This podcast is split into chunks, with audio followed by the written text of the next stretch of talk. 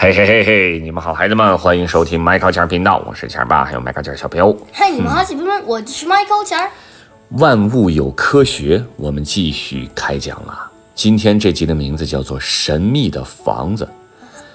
神秘的房子会讲到这个身体的概念，叫做生殖系统。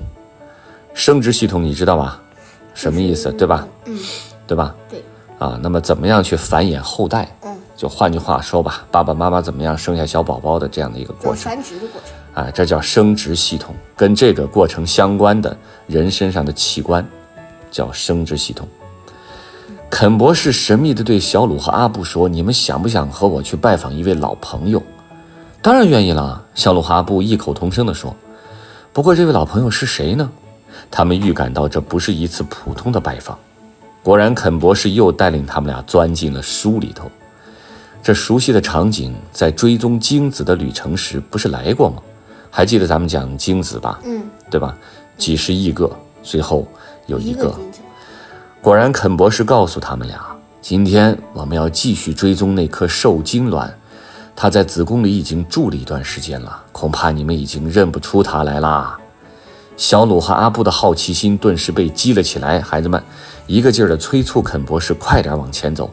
肯博士不慌不忙地拿出了一幅地图，说：“别急，让我再仔细地看看路线。今天的路程有点长，孩子们，因为我们要经过的是人体内复杂的生殖系统。你们听一听就行了，孩子们。对这些特殊的专有名词，不一定要去记，知道吧？嗯，人的生殖系统包括性腺、输送管道、附属腺体和外生殖器。男性和女性的生殖系统是有着比较大的区别的。嗯啊，那么按照这个书中的内容呢，肯博士带着小鲁和阿布先经过了介绍男性生殖系统的章节。孩子们，男性生殖系统分为内生殖器和外生殖器两部分。内生殖器由睾丸、输精管道和附属腺组成。啊，这个输精管道呢，里面又分了，分副睾、输精管、射精管和尿道。那么附属腺体呢，又分精囊腺、前列腺、尿道球腺这些组成，挺复杂的吧？嗯对吧？那么外生殖器包括了阴囊和阴茎。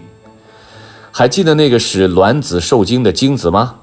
嗯啊，从青春期开始，男性的生殖系统开始产生精子，那么睾丸呢，就像一个精子工厂，精子就在睾丸中的曲系精管中产生，每天的产量大略大约在零点二五亿个以上，不到一亿个啊但是。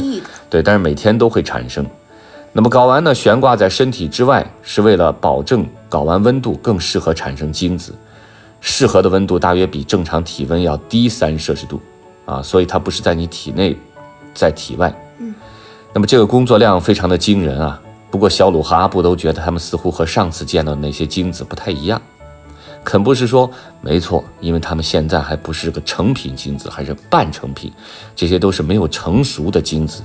他们会移动到一个叫做副高的卷曲的管道里面，直到成熟了，可以游动了啊。可能它们尾巴还没长齐，比方说嗯啊，那么移到副高里面，等它们成熟了，哎，这些成熟的精子就由输精管输送到尿道，然后经过精囊和前列腺的加工，形成精液，最后再由阴茎负责将它们排出体外。接下来这个情景就很熟悉了啊，因为肯博士、小鲁和阿布在上次那次特殊的马拉松比赛中曾经见过，这些精子马上就要进入卵巢去和卵子怎么样见面了。不过小鲁和阿布还是有些好奇，他们还没有见过卵子是如何诞生的。那么这就在说，咱们得说一下女性的生殖系统。女性的生殖系统，孩子们是卵子温暖的家园，它包括内生殖器，内生殖器包括阴道、子宫、输卵管，还有卵巢，还有外生殖器的两部分。那么，还在一个这个婴儿的小胎儿的时候呢，就是还在是个小胎儿的时候，在妈妈肚子里的时候，女性的身体里面就已经形成了卵巢的雏形。在出生前呢，卵原细胞就是原始的生殖卵细胞，已经分裂出大约数百万个初级的卵母细胞。这个听一听就行了啊。那么从青春期开始呢，这生殖系统逐渐的发育成熟，初级的卵母细胞包裹在原始的卵泡中，在雌性激素的影响下，那么这个因为女性嘛，她分泌的是雌性激素，嗯，啊，那么在雌性激素的影响下，每个月就只有一个原始的卵泡成熟，成熟的卵子就从就从这个卵巢中排出到了输卵管。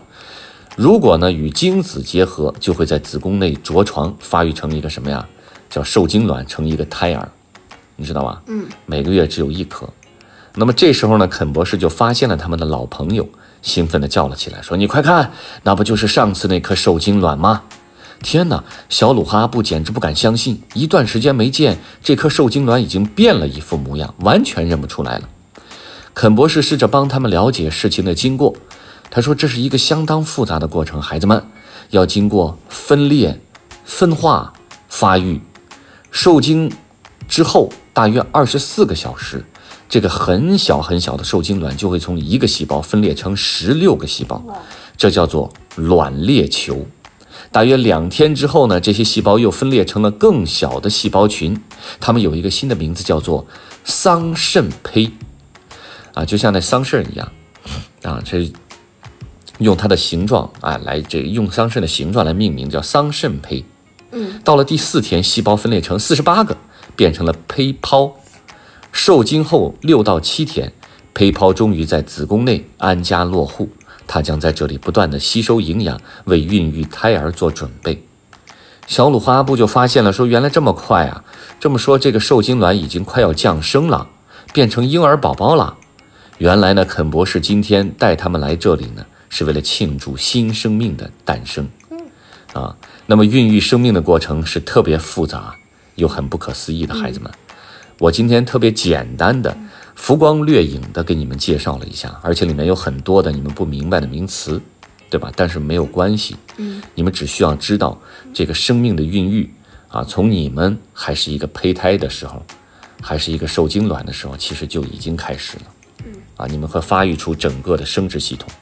然后呢，爸爸妈妈，啊，因为爱组成了一个家庭，嗯，也是因为爱，会诞生下一代，就这样一代代延续着，明白了吗？嗯，虽然生殖系统不像人的呼吸系统那样维持对维持人的生命有重大的作用，但它负担着创造新生命的使命，同样了不起。人没有生殖系统的话，那么人类可能很快就灭绝了，嗯，对不对？为什么？因为没法繁衍后代，对，所以咱们再汇总一下，孩子们，生殖系统是繁衍后代的很多个器官的总称。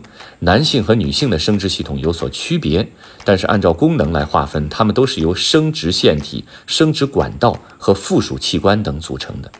那么男性和女性的生殖系统也都包括内生殖器和外生殖器两部分，好吗？今天咱们先简单的讲到这儿了，孩子们啊，下次咱们再继续讲。The end. Bye.